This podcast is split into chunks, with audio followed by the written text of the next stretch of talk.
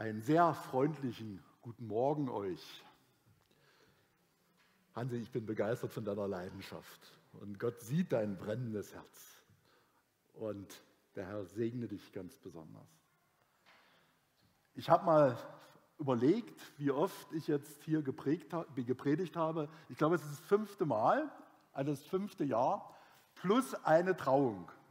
Und soweit ich weiß, sind die beiden immer noch verheiratet. Und das heißt auch, wir sind auf dem Weg in den Urlaub. Und vielleicht am Anfang, ihr seht ganz unten rechts so einen Spruch. Immer ein Ding der Unmöglichkeit nach dem anderen. Ist jemand hier unter euch, der Jean-Luc Picard kennt? Kennt keiner? Das ist der Captain des Raumschiffes Enterprise. Und er hat in einer Folge hat er diesen Satz gesagt und der hat mir so gut gefallen, dass ich ihn gleich aufgeschrieben habe. Weil wer verheiratet ist, weiß das und sagt, ja, Ehe ist so ein Ding, ein Ding der Unmöglichkeit nach dem anderen, aber auch der Glaube ist so ein Ding. Als meine Frau und ich getraut wurden, 1977 am 13. August, also es war wirklich das andere Jahrtausend. Und wer rechnen kann, weiß, dass wir im August dann 44 Jahre verheiratet sind. Mein Satz ist immer, die meiste Zeit glücklich. Und der Pastor, der uns damals getraut hat, ein evangelischer Pfarrer, der Jesus sehr lieb hatte, wir waren damals noch nicht gerettet. Und ich stand da und habe die Predigt gehört und Jahre später, nachdem wir beide zusammen zu Jesus gefunden haben, am selben Tag, unabhängig voneinander, im Oktober 1981, also feiern wir in diesem Jahr 40 Jahre Leben mit Jesus, dann haben wir die Predigt in die Hand, schriftlich in die Hand bekommen. Damals war es noch nicht so mit Technik und in der DDR war es ein bisschen schwieriger. Und da stand ein Satz, der hat mich so bewegt und den habe ich erst viele Jahre später verstanden. So ist das manchmal mit prophetischen Botschaften. Wenn man sie empfängt, versteht man sie häufig nicht. Und später auf einmal, wenn die Zeit dran ist, wenn die Zeit erfüllt ist für dieses Wort, sieht man auf einmal, wow, Gott redet in mein Leben mitten hinein. Und da stand folgender Satz. In Biere, so heißt der Ort, in dem wir wohnen, in Biere gibt es eine Gruppe von Menschen, die Jesus verbindlich nachfolgen. Wenn ihr eines Tages zu dieser Gruppe dazugehören werdet, beachtet die Zeitform. Ja, wir waren noch nicht dabei, es kam erst drei Jahre später. Ja, wenn ihr eines Tages zu dieser Gruppe dazugehören werdet, kann ich euch eins versprechen, euer Leben wird nie wieder langweilig. Und dazu kann ich heute Amen sagen. Und ich möchte euch heute äh, auch in diese Geschichte, die Gott mit mir geschrieben hat, ganz besonders im letzten Jahr, mit hineinnehmen. Ein Ding der Unmöglichkeit nach dem anderen. Und ihr seht als Überschrift dort oben über dieser Weihnachtsgeschichte im Sommer mein Leitvers. Wir kommen nachher nochmal drauf, weil je älter ich werde, desto wichtiger und präsenter wird das Wort Gnade für mich. Also ich lese sehr viel und nicht bloß Thriller, sondern auch geistliche Biografien lese ich sehr, sehr gerne. Und da macht man meistens eine ganz besondere Erfahrung. Männer und Frauen Gottes, je älter sie werden, desto schlichter wird ihr Glaube. Desto unkomplizierter wird ihr Glaube, desto einfacher wird ihr Glaube. Und irgendein Mann Gottes hat mal gesagt, Gott ist einfach, wir machen ihn kompliziert. Und die Weihnachtsgeschichte was ist denn das eigentlich? Das ist auch so ein Ding der Unmöglichkeit. Wie kann man an etwas glauben, was man nicht sieht? Und das hat sich Gott auch gedacht. Und was hat er gemacht? Er hat Jesus geschickt. Jesus wurde Gott, den man sieht. Und eigentlich ist, es da, ist das die Weihnachtsgeschichte und ich könnte jetzt Amen sagen. Mache ich aber nicht. Dann wäre der Gottesdienst schnell zu Ende. Was sagt denn die Weihnachtsgeschichte aus? Ich bin ein ganz großer Fan eines ganz besonderen Weihnachtsliedes. Ja, keine Angst, ich singe es nicht. Ich glaube, das würde euch nicht gefallen. Little Drummer Boy ist ein noch gar nicht so altes amerikanisches Weihnachtslied. Dazu muss man wissen, dass in der amerikanischen Geschichte diese Trommlerjungs eine besondere Bedeutung hatten. Sie gingen damals in der Armee, gingen sie immer vorneweg und es waren wirklich Kinder mit Trommeln, die in den Kampf gegangen sind. Und die haben durch ihren Trommelwirbel immer den Marsch, das Marschtempo bestimmt. Sie haben bestimmt, in welche Richtung, in welcher Geschwindigkeit die Soldaten in den Kampf gezogen sind. Das ist amerikanische Geschichte. Und der Dichter dieses Weihnachtslied hat denke ich, die wahre Botschaft des Evangeliums genommen und hat sie in ein Lied hineingepackt. Und es berührt mich jedes, jedes Mal ganz tief. Die meisten kennen das von euch, ein Refrain, Parapapapam. Sehr bekannt. Also es gibt, glaube ich, kaum einen Weltstar, der dieses Lied nicht gesungen hat. Und ich bin immer wieder auf der Suche nach neuen Varianten dieses Liedes. Es ist Heiligabend, und der Junge merkt in Bethlehem, es ist etwas Besonderes passiert. Da ist etwas Göttliches geschehen. Und er geht zu dem Stall, über den ein Stern scheint, weil er ist berührt. Und dann sieht er auf einmal, wie drei Könige kommen. Übrigens hier der theologische Einschub für die, die sich ein bisschen in der Bibel auskennen. Es sind ja keine Könige. Heute würde man sagen, es waren drei Wissens äh, waren Wissenschaftler, die auf der Suche waren. Und bis heute ist das, wenn Wissenschaftler Gott finden, ist es etwas ganz, ganz Besonderes.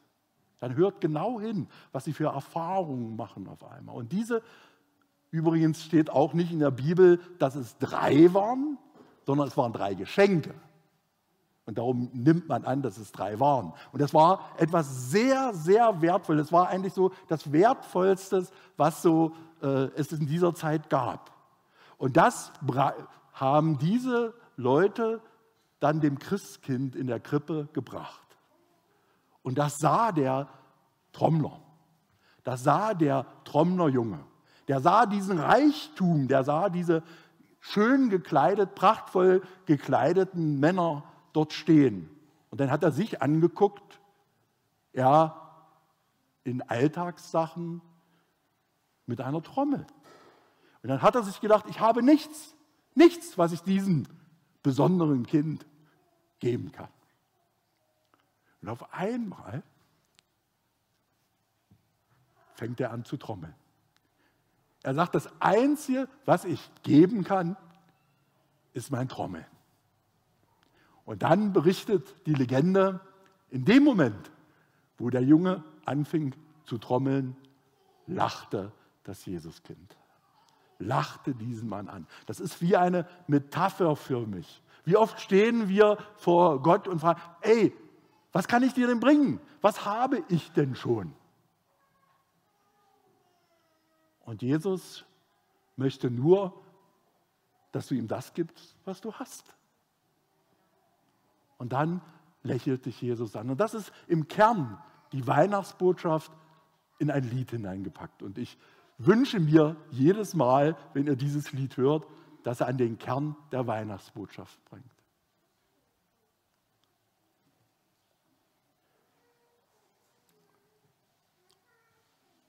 Oh, muss mich erst dran gewöhnen. Dieser Satz im 1. Korinther 15, Vers 10a, ist mir zum Leitvers meines Lebens geworden. Und das hat auch eine Geschichte. Wir hatten einen evangelistischen Einsatz in Schönebeck. Eine Gruppe von 30 jungen Leuten haben über eine Woche äh, in Schönebeck evangelisiert. und so ging, die waren schon eine Woche vorher da und dann ist man erschöpft, denn Evangelisation ist auch anstrengend. Und wir haben abends dann immer Segnung angeboten, denn Segnung heißt die Gottkraft, Gottes in deine Situation. Und da kam eine junge Frau zu mir und sagte, bitte Uwe, segne mich, ich bin fertig, ich bin am Ende meiner Kräfte. Ich habe ihr die Hand aufgelegt und habe für sie gebetet und ich hatte im Kopf dieses, diesen Satz. Aber durch die Gnade bin ich, was ich bin. Und seine Gnade mir gegenüber ist nicht vergeblich gewesen. Und als ich das aussprach, fing diese junge Frau an zu weinen. Was ich nicht wusste, das war ihr Taufspruch, den ich ihr zugesprochen habe in diesem Moment. Und dann hat auf einmal der Heilige Geist mir dieses Wort groß gemacht. Und seitdem begleitet mich das eigentlich Immer wieder. Und ich komme immer wieder und fange an, dieses Wort zu studieren. Ich fange an, dieses Wort zu kauen. Und die Gnade wird mir immer größer. Was ist denn Gnade? Und ich habe mal überlegt, wie ich euch das äh, erklären kann, ohne große theologische Weisheiten. Amazing Grace, eines der genialsten Lieder, auch wieder, keine Angst, ich singe es nicht. Kennt jemand von euch Aretha Franklin? Den Namen vielleicht schon mal gehört, eine wirklich begnadete Sängerin. 1972 auf den Höhepunkt ihrer Weltkarriere, ist wirklich ein Weltstar, auf den Höhepunkt ihrer Karriere hat sie gesagt, sie möchte zurück zu ihren Wurzeln.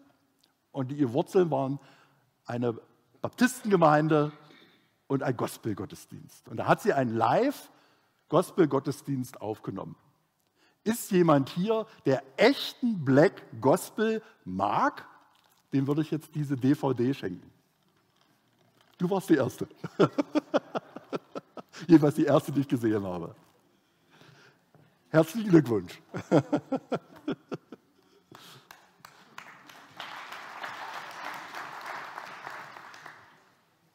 Noch original verpackt und es wird als der beste Musikfilm aller Zeiten bezeichnet.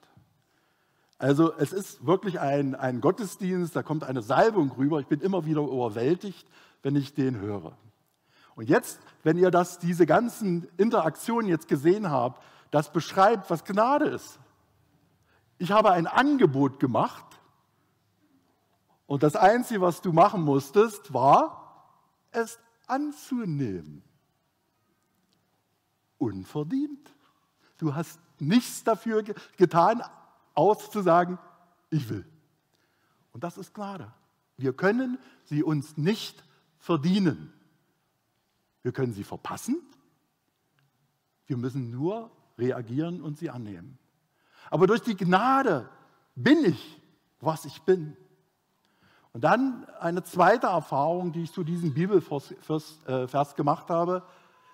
Ich kenne viele Menschen, mit denen ich im Gespräch war, die mit ihrer Vergangenheit unzufrieden sind. Die ihre Vergangenheit als Last empfinden. Ich meine jetzt nicht eine Belastung, das ist etwas anderes, sondern die ihre Vergangenheit als Last empfingen. Und ich möchte dir zurufen, deine Vergangenheit hat dich zu dem gemacht, der du heute bist. Und das ist der zweite Teil dieses Verses. Und seine Gnade mir gegenüber ist nicht vergeblich gewesen. Ich habe in einem Gespräch mit einer schwerst traumatisierten Frau, die hat mich sehr durcheinander gebracht. Die hat eine Situation geschildert, durch die sie gegangen ist, eine sehr schmerzhafte, traumatische Situation. Und dann hat sie mich gefragt, wir reden davon, dass Gott allgegenwärtig ist. Wo war er dann in dieser Situation? Hat er zugeschaut? Das hat mich so erschüttert und ich war sprachlos. Ich meine, tröstende Worte fallen einem dann immer ein und der Geist Gottes hat dann auch den Bogen gekriegt. Aber das hat mich ins Gebet getrieben und ich fing an zu forschen. Und dann habe ich einen Satz bekommen, in dem Moment, wo du durch dieses Trauma hindurchgegangen bist, hing Jesus für dich am Kreuz. Das beantwortet nicht alle Fragen. Das tröstet auch nicht unbedingt. Aber das ist die Wahrheit. Jesus hing in dem Moment am Kreuz für dich. Und seine Gnade an dir ist nicht umsonst gewesen. Oder sollte Gott sonst keine Fehler machen, außer bei dir? Da bist du die einzige Ausnahme? Und dieses Wort hat mir so viel Trost gegeben und ich möchte hier auch den zweiten Teil, der jetzt nicht eingeblendet ist, auch noch erwähnen, ja, weil dort unten steht ja A. Paulus sagt, der sich selbst als der niedrigste Apostel aller bezeichnet, sagt von sich, ich habe viel mehr gearbeitet als ihr alle. Sondern Gottes Gnade, die in mir ist, hat das bewirkt. Denn ich habe vorher euch verfolgt. Ich habe vorher euch getötet. Gott hat die Vergangenheit nicht ungeschehen gemacht, aber er hat seine Reaktion auf die Vergangenheit verändert. Und das möchte er mit uns auch. Er wird deine, auch wenn sie schmerzhaft ist, Vergangenheit nicht verändern, aber wird deine Reaktion auf diese Vergangenheit verändern. Und natürlich sind wir auf dem Weg in den Urlaub. Ich möchte euch ein bisschen neidisch machen. Also wir sind auf dem Weg in den Urlaub und wir sind Rentner. Und ich möchte euch ein bisschen so hineinnehmen. Das ist immer so ein Jahr, ist immer so vergangen und das ist eine sehr gute Zeit, um so Rückblick zu halten. Und es sind gerade im dem Urlaub im vergangenen Jahr sind ein paar ziemlich erstaunliche Dinge für mich geschehen, die mein Leben mal wieder ganz schön auf den Kopf gestellt haben.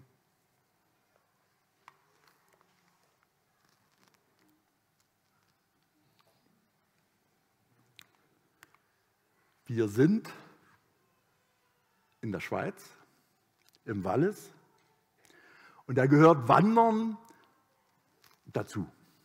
Dieses Jahr wird es etwas weniger werden, aber wir werden trotzdem wandern. Und ein Tag in der Zeit, wo wir da sind. Das ist meiner. Der gehört mir ganz allein. Ich, schicke meine Frau dann shoppen, da brauche ich sie nicht zu überreden. So. Ja, das macht sie freiwillig. Und ich ne, packe meinen Rucksack, gehe aus unserem Haus und laufe so ungefähr so knapp anderthalb Stunden bergauf.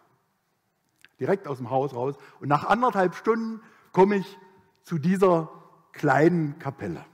Die haben wir mal vor etlichen Jahren durch Zufall entdeckt. Im vorigen Jahr habe ich gesehen, wie diese Kapelle heißt. Kapelle zur armen Seele. Ich habe mich sofort wohlgefühlt. Und dann setze ich mich immer in die Tür dieser Kapelle und bleibe dort ungefähr so drei bis vier Stunden und bete und genieße die Zeit mit meinem Herrn. Und Gott redet immer zu mir. Immer. Und er gibt immer richtungsweisende Entscheidungen. Immer. Unterschiedliche Art und Weisen. Ich lese zum Beispiel seit vier Jahren ein Buch. Das ist nicht dick und ich habe es immer noch nicht mal zur Hälfte durchgelesen. Und der Herr spricht jedes Mal zu mir. Von Geri Keller, der Name Jesu sei euer Gruß. Er schreibt hier über das Leben von Nikolaus von Flühe.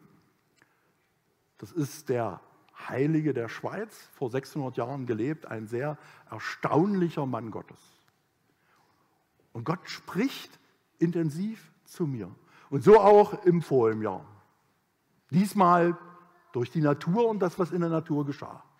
Ich saß da in der Tür, habe die Beine ausgestreckt, ja, habe meine Wurst gegessen und vor mich hingebetet. Auf einmal sah ich, ihr, wenn ihr genau hinguckt, ihr seht da rechts einen ziemlich steilen Felsen. Also das Bild ist ein bisschen älter. Ja, Im vorigen Jahr auf einmal sah ich, wie ein Mann diesen Felsen hochkletterte am Seil und kletterte und ich beobachtete ihn, war fasziniert, wie er sich da von ja, wirklich hochhangelte und es sah recht gefährlich aus. Und dann auf einmal so zwei Meter vor dem Ziel. Man hatte so den Eindruck, der hatte so fast den Gipfel erreicht. Es waren bloß noch ein paar Minuten Anstrengung. Dann war er auf den Gipfel. Auf einmal kehrte der um und kletterte wieder runter, ohne sichtbaren Grund. Und ich wusste, hier redet der Herr zu mir. Und ich fragte mich sofort, wo soll ich umkehren? Dann kletterte er runter und dann habe ich ihn unten gehört, mit einer, einer Frau zusammen zu lachen. Und ich habe gespürt, das gehört irgendwie zusammen. Und das, ich nahm das mit, das war auch so gegen Ende der Zeit. Und das hat mich immer wieder bewegt, Herr, wo soll ich umkehren? Wo soll ich zurückgehen? So kurz vorm Gipfel.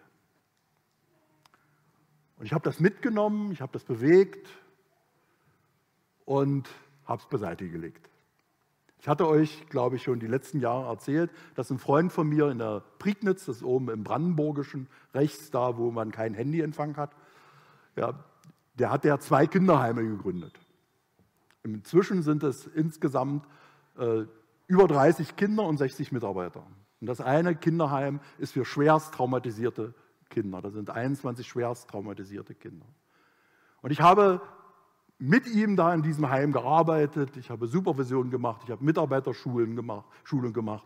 Ich habe so eine Anerkennung dort in, bei dieser Arbeit empfunden. Die Menschen, die Kinder sind mir jubelnd entgegengelaufen und haben mich umarmt.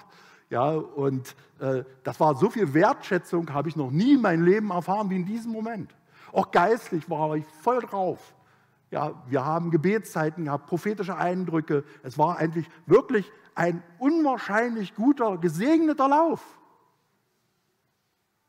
Und dann kam der September und ich bin immer alle so drei Wochen, drei, vier Tage hingefahren. Und da war es immer, es war so gesegnet und wow, so erfüllt und einfach schön. Ich habe mir gedacht, wow, das heißt, hättest du dir im Gemeindedienst gewünscht. War nicht so ganz so. No. So, und dann kam ein Wochenende, ich bin diesmal das Wochenende geblieben, da kam eine Gebetsgruppe, ja, und wir hatten geniale Gebetszeiten. Wir haben also für diese Gegend ge gebetet. Das ist also eine der finstersten Ecken Deutschlands. Da kannst du äh, Christen mit der Lupe suchen. Ja, und die paar Christen, die es dort gibt, äh, die mögen sich noch nicht mal so sehr. Ja, ist auch nicht unüblich. Und wir haben gebetet, hat eine geniale Gebetszeit, er hat gesprochen. Dann anschließend kam ein Seminar, ich habe am Sonntag die Predigt gehalten. Gesegnet, ohne Ende. Montag hatte ich dann frei. Ich hatte mein Fahrrad mit, setzte mich da auf mein Fahrrad, habe eine wunderbare Fahrradtour gemacht. Dienstag hatte ich noch, Dienstag um, um hatte ich den ersten Termin. Dienstberatung, sollte Supervision machen, auch einen Input geben. Ich mache Dienstag früh die Augen auf, und meine sämtliche Kraft war weg. Ich konnte nicht aus dem Bett aufstehen. Meine gesamte Kraft war weg. Wie als ob einer einen Stecker gezogen hat. Ich denke, was denn das? Und das dauerte den ganzen Tag. Zum Glück hatte ich mein Handy auf, den, auf dem Schreibtisch daneben und dann habe ich gesagt, melde mich hiermit krank. Und bin man gerade so ins Bad gekommen und wieder zurück und habe den ganzen Tag im Bett gelegen. Und du, das macht etwas mit einem, wenn man so, so, so Macher ist, so energiegeladen meistens. Und, ja, und Mittwoch bin ich dann nach Hause gefahren und habe mir meine Gedanken gemacht.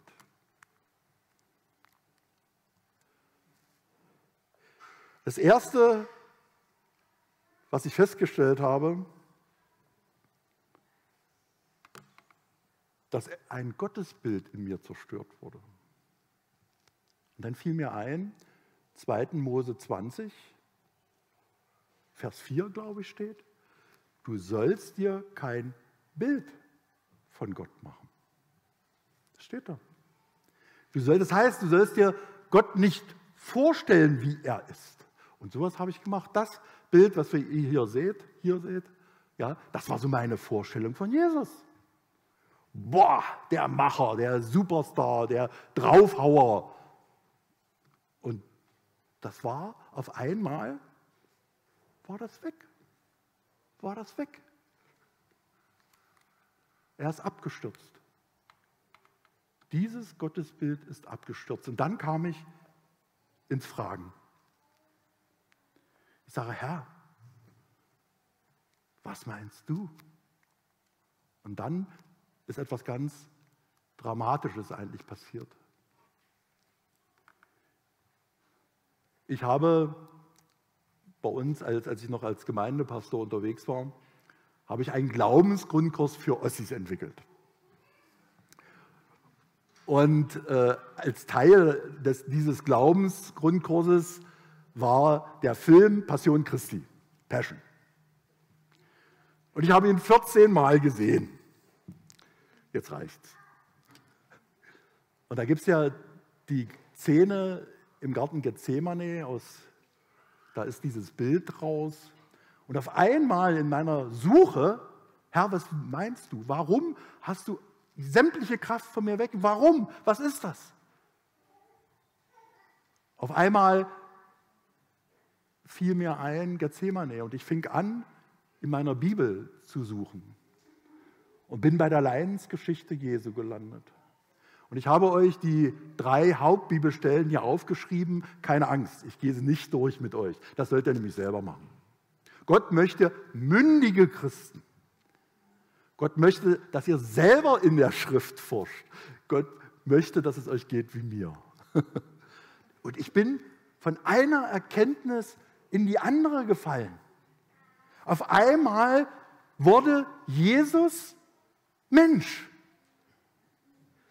Er ging zum Beten in den Garten, nahm seine Kerntruppe mit, seine engsten Mitarbeiter. Er rang mit seinem weiteren Weg, er rang, er kämpfte, so dass steht, dass, dass sein Schweiß, Bluttropfen so anstrengend war. Er rang damit, er hatte Angst. Und dann kam er zu seinen engsten Mitarbeitern und was machten die? Sie pennten. Vor Erschöpfung steht ja da auch. Ne? So, und in anderen Geschichten werden diese, diese Menschlichkeit Jesu wird so deutlich dargestellt. Und da wurde mir auf einmal deutlich, wo mein Fehler lag. Jesus, ganz Mensch und ganz Gott in einer Person. Und dann wurde mir auf einmal auch wieder klar, warum Jesus als Kind auf diese Welt kam. Als dieses scheinbar ungeschützte, hilflose Wesen. Ganz Mensch und ganz Gott. Und dann, Geschwister, ist eine Revolution in meinem Leben passiert.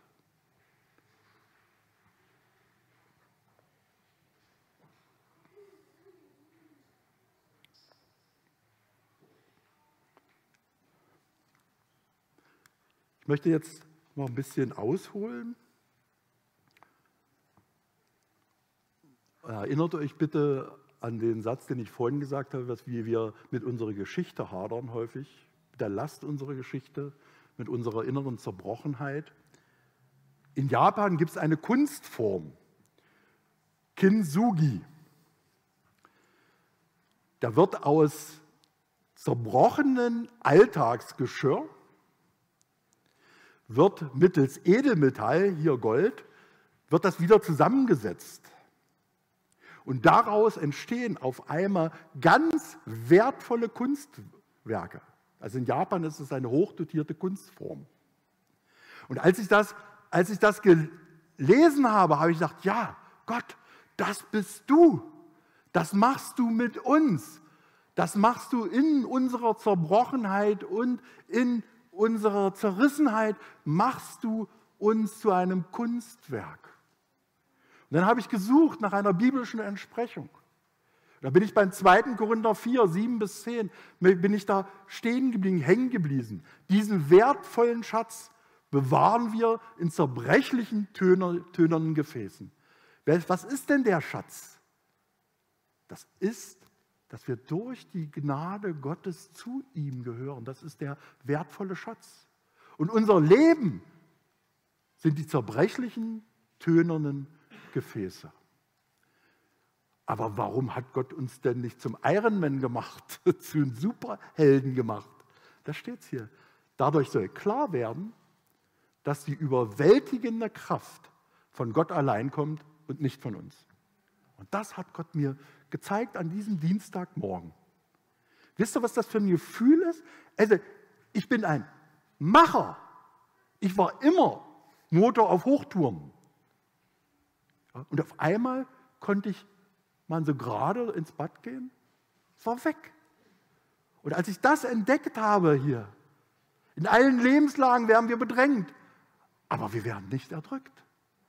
Wir befinden uns in ausweglosen Situationen, aber wir verlieren dabei nicht unseren Lebensmut.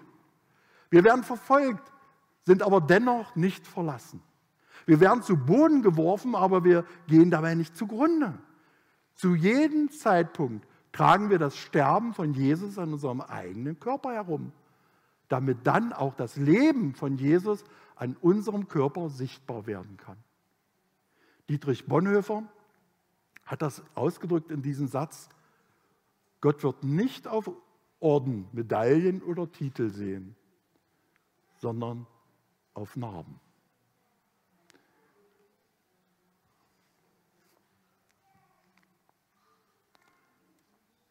Auch wieder ein Bild aus dem Cover von Passion Christi. Der Schmerzensmann. Jesus, der gelitten hat. Ein Freund von mir hat mal gesagt, in, in dem Film dauert die Geiselungsszene zwölf Minuten. Schon alleine das ist Horror. In der Wirklichkeit hat es fast zwei Stunden gedauert. Jesus wurde zerfetzt gehörte zu diesem Weg Gottes mit dazu. Er kämpfte sich dadurch. Und wisst ihr, nach dieser Erkenntnis, was in meinem Leben passierte, Uwe ist zur Ruhe gekommen. Ich bin zur Ruhe gekommen. Uwe, der Entertainer, der gerne auf der Bühne steht und der es liebt, zu predigen, zu lehren, kommt zur Ruhe. Ich habe dann meinen Arbeitsvertrag gekündigt. Ich habe mit meinem Pastor in Magdeburg gesprochen, habe sämtliche Predigtdienste abgesagt. Und jetzt hört bitte zu. Und der Herr hat wirklich gesagt, einmal im Jahr darfst du. Und das ist wirklich jetzt meine erste Predigt in diesem Jahr. Und wenn der Herr nichts anderes sagt, auch die letzte. Aber ihr habt die Ausnahmegenehmigung. Da wird der Herr sich irgendwas bei denken. Und diesem Frieden empfangen, das klingt jetzt erstmal so oberflächlich, aber die Auswirkungen sind dramatisch. Ich kann wieder durchschlafen. Das ist nicht selbstverständlich. Gut, mal so ein Toilettengang in der Nacht, das hängt mit dem Alter zusammen, ja? Aber ansonsten, ich schlafe wieder besser, fester. Und dann gab es noch einen dramatischen Einschnitt, vor dem ich echt Schiss hatte. Am 1. Oktober ist meine Frau in Rente gegangen. Das heißt, sie ist auch zu Hause. Und wer verheiratet ist, weiß das. Frauen sehen immer Arbeit. Die haben immer etwas für einen zu tun. Und wenn man sitzt, ja, das irgendwie nervt sie das. Ich sehe etliche nickende Gesichter. Ja. Aber wisst ihr, wie lange ich, das gedauert hat, ich, ich verstanden habe, es ist nicht allein meine Frau, sondern es ist etwas Frauentypisches. Weil ich habe schon gedacht, ich bin der Einzige, der so etwas hat. Und dann passierte etwas ganz Besonderes. Wir leben so gut miteinander. Wir haben Distanz und Nähe neu definiert, wir lassen uns Freiräume, wir sind so viel zusammen wie noch niemals in unserem Eheleben und es läuft einfach gut. Guntram, also der Besitzer des, der, dieser beiden Kinderheime, als ich ihm das mitteilte, dass ich meinen Arbeitsvertrag kündige, guckte er mich an und sagte dann, komm doch wenigstens als Freund. Und das mache ich. Immer noch so, alle drei, vier Wochen äh, fahre ich dann so drei Tage hin. Wir beten zusammen, machen geistliche Supervision. Ich coache so zwei, drei Leute noch so, noch so ein bisschen. Und wisst ihr, was gerade passiert ist im Mai? Sieben Kinder haben sich taufen lassen. Und ich war nicht dabei. Hat mir keine, der hat mir keine Freigabe dazu gegeben. Und vor kurzem, wer immer noch bei Facebook ist, gibt mal ein Sozialwerk Winterstein. Da haben zwei von diesen frisch getauften Jungs einen Rap öffentlich gestellt. Das sind nicht also unbedingt jetzt geistliche Texte, aber diese zerstörten Kinder, diese traumatisierten Kinder haben einen Rap geschrieben. Der eine ist 10, der andere 13. Und jedes Mal, wenn ich diesen Rap höre, läuft mir kalten Rücken runter. Was das bedeutet für diese Kinder, künstlerisch kreativ tätig zu sein, das ist ein Prozess der Heilung, der da zum Ausdruck kommt. Und das passiert jetzt auch. Und ich könnte einfach weiter erzählen, was der Herr durch diese Revolution in mir getan hat. Und ich habe sogar Momente erlebt, die werden langsam sogar häufiger. Ich weiß nicht, ob ihr das kennt. Ich liebe ja diesen Ausdruck Shalom, Frieden, der Friedensgruß Jesu. Aber es bedeutet ja nicht, nicht bloß so, naja, sei mal ein bisschen nett oder so, sondern es ist ein tiefes Wort für innere Balance, äußeres und inneres Wohlbefinden heißt Shalom. Und ich sitze manchmal da bei mir alleine auf dem Hof und genieße das und bin gerne mit mir allein. Früher undenkbar. Ja, und erfahre auf einmal so Momente, wo alle innerlichen Schutzmauern brechen. Und ich einfach total offen da bin und tiefen, tiefen Frieden, ja Glück empfinde. Das sind Momente, ich habe es schon mal zu zwei, drei Minuten geschafft, aber das sind wirklich, ich sage immer goldene Schalen. Ganz besondere Geschenke, die der Herr mir gibt. Meine prophetische Gabe entwickelt sich immer stärker, kann ich nichts dafür, das ist ein Charisma. Ich muss damit bloß lernen, umzugehen. Und das in unserer Zeit. Die Leute lechzen nach Hoffnung. Und deswegen möchte ich euch nochmal zusprechen, ich komme langsam zum Schluss, aber erst langsam. Aber durch Gottes Gnade bin ich, was ich bin. Und ich möchte euch das zusprechen, jeden einzelnen von euch.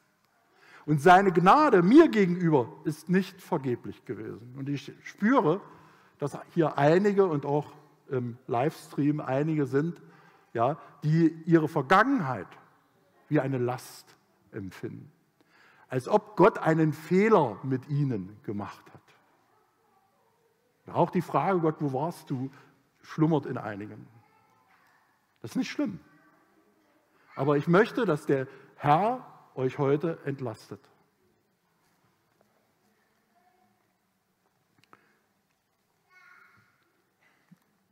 Martin Luther King hat mal zugerufen, I have a dream. Und ich habe auch einen Traum. Und den bete ich fast jeden Tag. Also heute nicht, aber sonst fast. Jesus möchte nicht nur deinen Kopf ausfüllen. Also wir haben so viel verstandenes Christen. Du hast im Prinzip vorhin nichts anderes gesagt. Im Kopf ist uns so viel klar. Und das ist auch gut so, dass wir uns damit auseinandersetzen.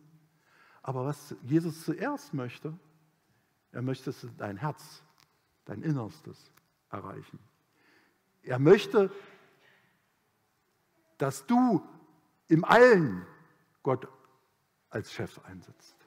Er ist der oberste König in jeder Situation. Ob nun mit oder ohne Corona, er ist der König. Er verliert nicht die Kontrolle. Er ist der Herr der Geschichte. Und bitte akzeptiert das. Das ist ganz wichtig. Letztendlich, wenn es alles so läuft, wie wir wollen, ist das leicht zu sagen, Jesus ist, Gott, ist mein Herr und Gott ist dem folge ich. Aber wenn es mal nicht so gut läuft, kannst du das immer noch sagen, Herr, ich vertraue dir, dass du jetzt auch alles unter Kontrolle hast. Die Bibel sagt ganz klar, wenn es zu harten Zeiten kommt, was wollen wir denn tun? Die Häupter erheben und nicht jammern und klagen. Die Häupter erheben. Und ich träume von einem belastbaren, alltagstauglichen Glauben. Ein Glauben, der anziehend wirkt. Ein Glauben, der Raum für Schwächen hat. Ein Jesus, der Frieden stiftet. Und Geschwister, bei allen Aktionen, die ich jetzt ringsherum höre, ich stelle mir immer die Frage und ich ermutige euch auch, das zu tun. Was ich tue, stiftet das Frieden oder stiftet das Unruhe? Fragt euch das mal. Und dann korrigiert eure Haltung, gerade jetzt in dieser Zeit. Ich habe den Eindruck, unsere Sorge muss sein, dass wir Gott nicht im Weg stehen in der heutigen Zeit, weil wir anderer Meinung sind, wie es zu laufen hat. Und da hilft diese, diese Sache, stiftet das Frieden, schafft das Heilung, verbreitet es Hoffnung, gibt es Orientierung und, und, und. Ich träume von einem Jesus, dem sogar, und sogar habe ich klein geschrieben, mein Nachbar gerne folgt. Ein Gott, der mich kennt und mich so mag, wie ich bin. Und dann dieser Satz, den mir mal ein 16-jähriges Mädchen gesagt hat, ich kann nur das verändern, was ich liebe. Und da habe ich angefangen, mein Land zu lieben. Ich liebe Deutschland. Als ich das gehörte von einem 16-jährigen Mädchen, auch wieder bei einem evangelistischen Einsatz, die kamen aus Wiesbaden und haben bei uns im Dorf evangelisiert, und die hat mir am Abschlussgottesdienst hat sie diesen Satz gesagt. Du kannst nur das verändern, was du liebst.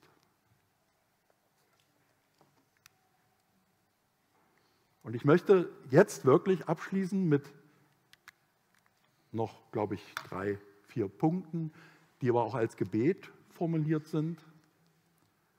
Amazing Grace, unendliche, immerwährende Gnade.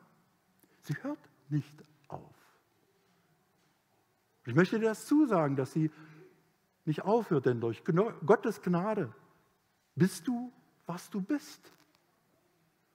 Und seine Gnade ist dir gegenüber nicht vergeblich gewesen. Amazing Grace, es gibt bei YouTube ein Video, dieser berühmte Tenor,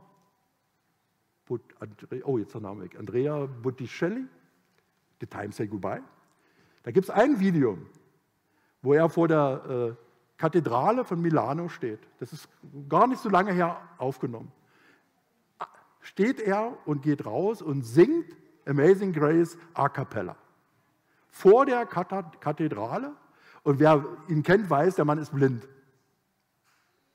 Und dann singt der von der immerwährenden Gnade, dass er als so ein Schuft, wie er war oder ist, diese Gnade gefunden hatte. Der Mann, der dieses Lied komponiert hat, war Sklavenhändler. Und er hat in Jesus Frieden gefunden und Vergebung. Und der hat dieses Lied geschrieben als Sklavenhändler. Hat er begriffen, was es heißt, ich empfange Gnade, denn verdient hat er sie nicht. Und dann steht dieser Mann da vor der äh, wunderschönen Kathedrale, menschenleer, und dann machen sie so einen Schnitt durch die ganze Welt und siehst überall Times Square, Warschau, äh, Venedig, menschenleer. Und wenn du jemanden gesehen hast, war es Menschen mit Maske. Und da singt er dieses Lied. Das treibt mich so ins Gebet. Und wenn er dann singt als Blinder, ich war eins blind, aber jetzt kann ich sehen. Als Blinder singt er das. Das ist noch eine besondere Bedeutung. Und ich spreche euch diese Gnade zu, jetzt in diesem Moment. Und macht das wie die Schwester mit der DVD. Nehmt sie an und setzt sie ein für andere, für euch und andere. Und dann, und das ist ja wirklich der Schluss, ich bin, ihr merkt das ja, ich zitiere sehr gerne Dietrich Bonhoeffer, der hat ein geniales Gedicht in der Todeszelle geschrieben.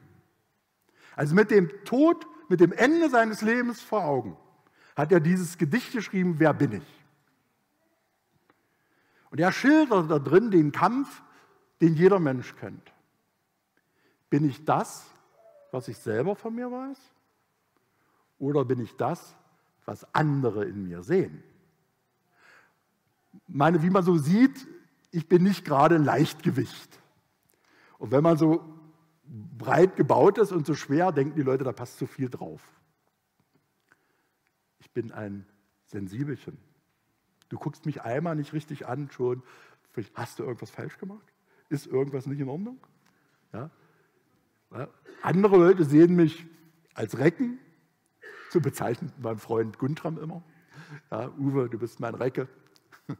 Oder bin ich das, was ich selbst von mir weiß? Und diesen Kampf beschreibt Dietrich Bonhoeffer. In dieser Situation mit dem Tod vor Augen. Bin ich das, was meine Aufseher in mir sehen? Als hier der Boss, als der Bestimmer, der immer die Tage des Unglücks trägt? Oder bin ich das, was ich selber in mir spüre? Voller Verzweiflung, voller Angst, voller Suche nach Leben? Und er hat eine geniale Antwort. Er sagt, egal, was andere von mir denken, egal, was ich von mir denke. Er hat eine Antwort gefunden. Ich gehöre zu Gott. Er sagt, dein bin ich, o oh Gott. Du kennst mich. Dein bin ich, o oh Gott. Und das ist die innere Mitte, die ich uns jeden wünsche. Und im Namen Jesu entlaste ich euch von der Vergangenheit. Empfangt die Gnade Gottes. Amen.